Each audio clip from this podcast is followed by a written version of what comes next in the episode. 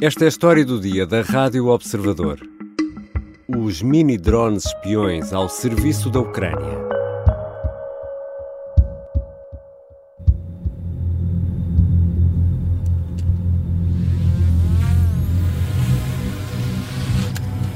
Mal se ouvem, mal se veem. São uns mini-drones que custam muitos milhares de euros estão a ajudar as tropas ucranianas no combate contra as forças russas. Este som que escutamos é de um vídeo publicado no YouTube pelo fabricante dos Black Hornet, a Vespa Negra em português. Há já quem chame a guerra na Ucrânia Game of Drones, numa adaptação livre do título original da Guerra dos Tronos. A tecnologia de ponta tem sido fundamental neste conflito e se de um lado poupa vidas, do outro intensifica a capacidade de destruição e perturbação da ação inimiga. Que tecnologia é esta? Vou conversar com a jornalista do Observador, Vera Novaes, que acompanha temas de ciência. Eu sou o Ricardo Conceição e esta é a história do dia. Bem-vinda, Vera. Olá, Ricardo. Vera, vamos falar de um objeto que cabe na palma da mão, um Black Hornet, ou uma Vespa Negra em português. Que raio de drone é este? Olha, Ricardo, para te dar assim uma imagem do que é que é este drone, pensa num helicóptero hum. Telecomandado de criança podes pô-lo na palma da mão, como tu estavas a dizer. O comprimento é mais ou menos esse, cerca de 17 centímetros, e é super leve, 33 gramas. Hum. Pesa muito menos do que o smartphone mais leve que existe, tem 125 gramas, portanto, imagina. Uh, e pode descolar, vamos dizer assim, da palma da mão do operador. Demora 30 segundos a descolar e parte assim e regressa à mão, coisa que nós não conseguiríamos fazer com um, um, um drone, drone, normal, normal Pelo comercial. Menos nos meus helicópteros de brincar que eu tenho em casa, isso, isso realmente não, não acontece. Mas sendo tão pequeno, uh, para que é que serve em termos militares? Não vai servir para levar armas, como, como é evidente, pelo menos não por não enquanto. Não levam uma microbala, não? Não levam uma microbala, nem armas laser, uhum. nem nada do, do género. A maior arma, no fundo, é a câmara que tem. Porque estes drones uh, pequenos servem, sobretudo, para fazer reconhecimento, também servem de vigilância, eles não são só usados em contexto uh, de guerra, como uhum. no caso da Ucrânia, também podem ser usados por forças de socorro, Uhum. ou de segurança, portanto, no, no, contexto de um incêndio, eles são capazes de, de captar imagens mesmo através da, da cortina de fumo. Uhum. E são importantes por isso. Tem imagem com luz uh, visível, imagem com, com infravermelhos, com, uh, captam imagens térmicas e têm uhum. imagens de alta resolução, tanto em vídeo como em fotografia e transmitidas em tempo real. Mas tendo essa capacidade de visão térmica, é isso, portanto, pode operar quase em qualquer uh, circunstância. Quase em qualquer circunstância, pelo menos é o que eles dizem, não é? Mas da minha experiência com uh, os meus helicópteros eh, de brincar, qualquer pequeno sopro de vento, lá vai o brinquedo. Como é que ele voa com 33 gramas? Pois este, este, isso faz parte da tecnologia que tem este drone, que eu não consigo explicar uhum. em pormenor, mas que tem a capacidade que, mesmo com ventos, mesmo debaixo de chuvas, se manter no, no sítio onde tem de estar estável. sem ser arrastado, manter-se estável. E, e, obviamente pode ser usado fora e dentro de casa, mas já lá vamos. E, e como outros drones, este Black Hornet é pilotado de um centro de comando ou estavas a explicar que podia descolar da mão? Exato, ao contrário de outros drones que têm uma dimensão maior e que precisam de um centro de comando, provavelmente computadores para controlarem tudo, este pode ser uh, operado em qualquer ponto, em qualquer trincheira, uhum. por assim dizer. O equipamento total pesa cerca de 1,3 kg e imagina, é uma caixa com dois hangares hum. para dois eh, helicópteros, mais o, o, comando, que tem um ecrã que o piloto ou o operador pode ver eh, a imagem do drone, e um, um, comando que parece quase um comando de televisão, um joystick uhum. com, que eles podem usar para, para comandar uh, estes drones. Isso no terreno, portanto, para um soldado apiado, é isso? Para, para um soldado apiado. Também vi algumas imagens que mostravam um, um, pequeno veículo terrestre, um rover, como aqueles uhum. que vemos de exploração uh, espacial, Exato. que transportava um, uma caixa com, vou-lhe chamar, quatro heliportos, quatro uhum. hangares de onde podem sair esses, esses drones.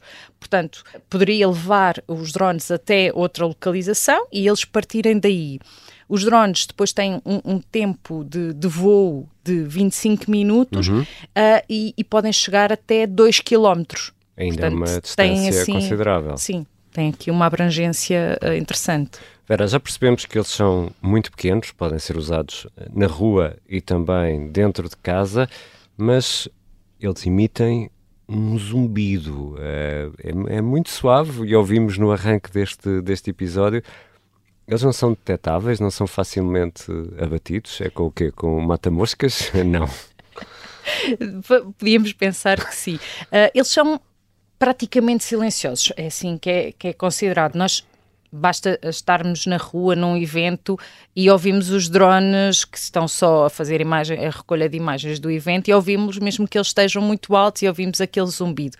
Neste caso, uh, a 3 metros eh, pode ser quase indistinguível esse a 3 zumbido. Metros? A 3 metros. E imagino, agora imagino eu, que num contexto de guerra com bombas a toda a hora, não se detete este ruído claro. Eh, tão facilmente. E depois é, é, muito pequeno, não é? Eh, claro que nós conseguimos ver uma libelinha, que é muito mais pequena, uhum. se passar à nossa frente e conseguimos segui-la com o olhar, uh, mas também não é assim tão fácil, não será assim tão fácil de detectar abater, não sei, mas uh, acho que aqui o que pode ser mais interessante para uh, as forças opositoras é capturar. Porque capturando tem acesso à tecnologia e isso é o que tem mais valor nestes, nestes equipamentos. Já voltamos à conversa com a jornalista Vera Novaes. Vamos tentar perceber quanto custam estes pequenos drones e perceber por que são tão importantes na guerra na Ucrânia.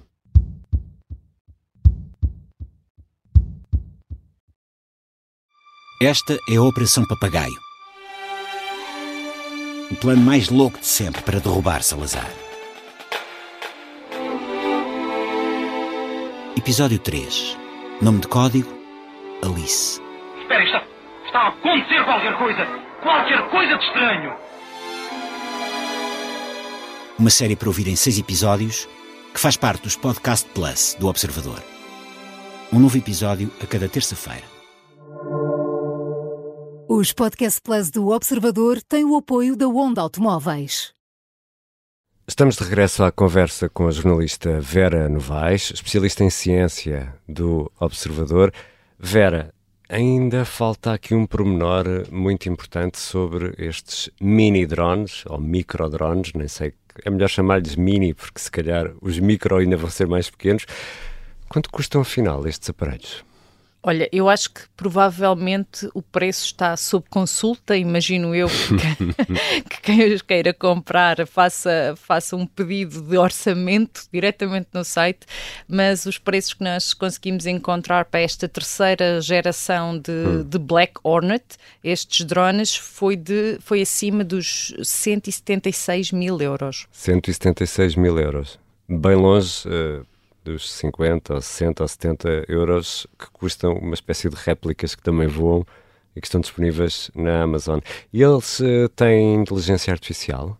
Eles têm inteligência artificial e esta é uma é a parte da tecnologia que tem tanto valor e que eh, não se quer que caia noutras mãos, uhum. certamente que a empresa Nas mãos quer... erradas, como se diz nos filmes. e a empresa de certeza quer guardar estes segredos eu não te sei dizer exatamente como é que, como é que funciona esta inteligência artificial, mas posso dizer qual é a utilidade dela. E, e, esta inteligência artificial pode ser usada em missões pré-programadas uh, para seguir uh, rotas específicas que já hum. tenham sido marcadas, portanto, o drone segue uh, aquela rota, para reagir a, a, mudanças do ambiente. Imagina aquilo que estávamos a falar de, de ventos, ou chuva, ou, ou, ou fumos, e pode até re regressar ao operador ou ao ponto de partida, e tudo isto tudo isto que eu estive a dizer sem ter um controle permanente hum. de, de, uma mão humana, do forma operador. Automática. De forma automática e autónoma. Daí a, a, importância da inteligência artificial para identificar estas situações e reagir de acordo. E quem criou estas, estas máquinas? Quem fornece estes, estes drones? Estes drones, uh, estes em particular, não sei se existem outros da, uhum. da, mesma gama, mas estes em particular são, são fornecidos por uma empresa norueguesa, a Teledin Flir. Uhum. Uh, e quem é que financiou a entrega destes drones à Ucrânia? Existe um fundo internacional para a Ucrânia, que é, é gerido, vamos dizer, pelo Ministério da Defesa do, do Reino Unido, e o Reino Unido, a Noruega, a Suécia e outros países têm contribuído para, para este fundo. Uhum. No ano passado já foram entregues 300 drones uh, Black Hornet à Ucrânia, foram mil encomendados agora durante o mês uhum. de julho para serem entregues também.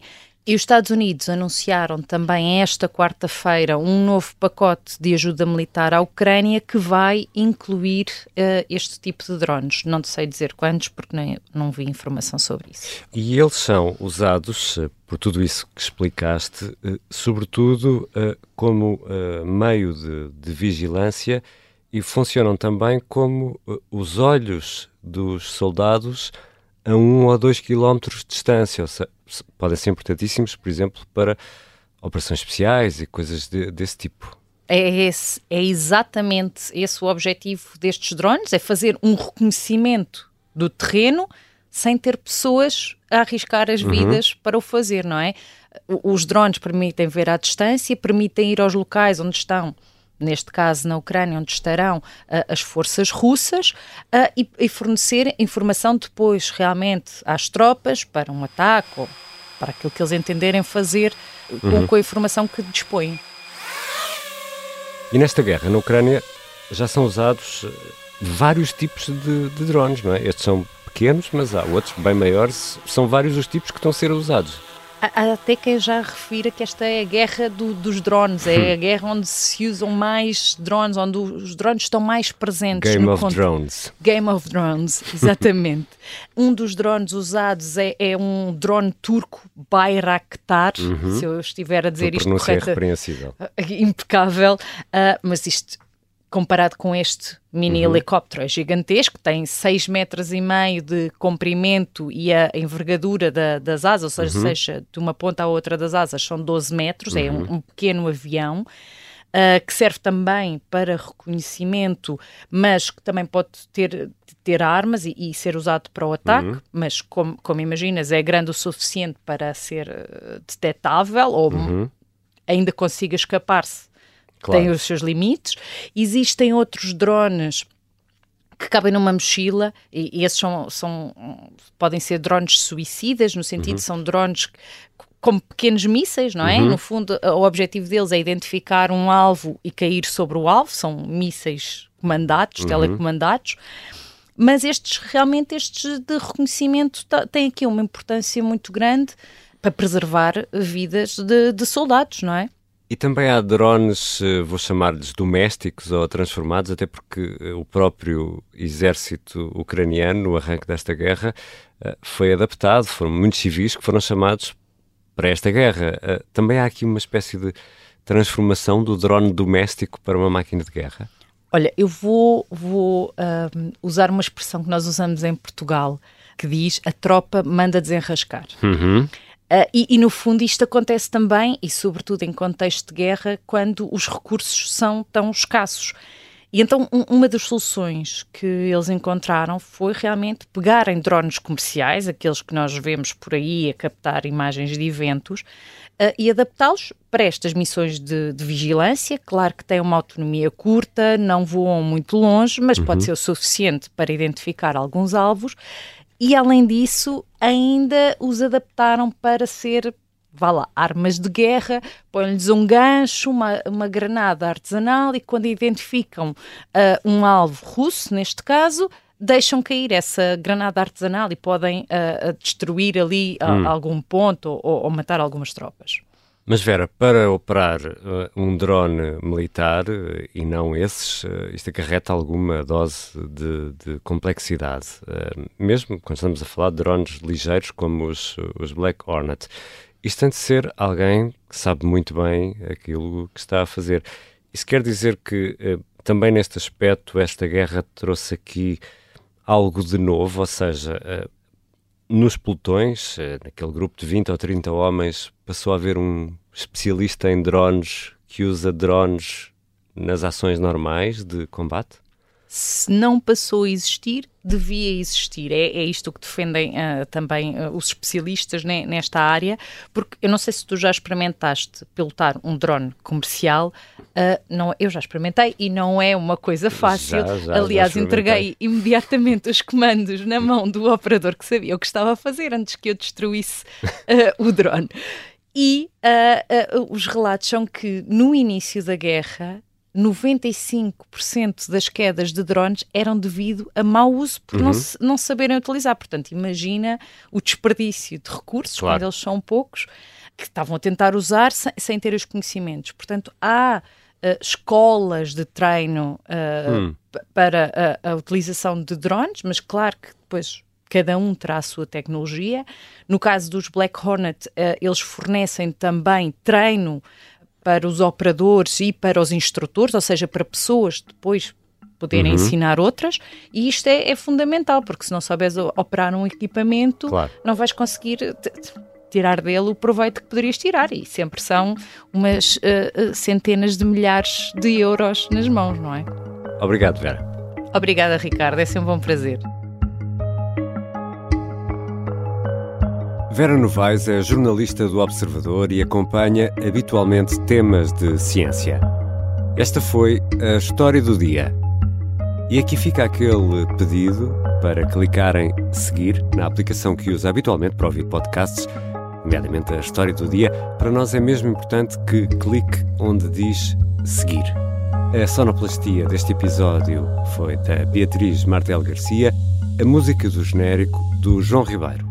Eu sou o Ricardo Conceição. Até amanhã.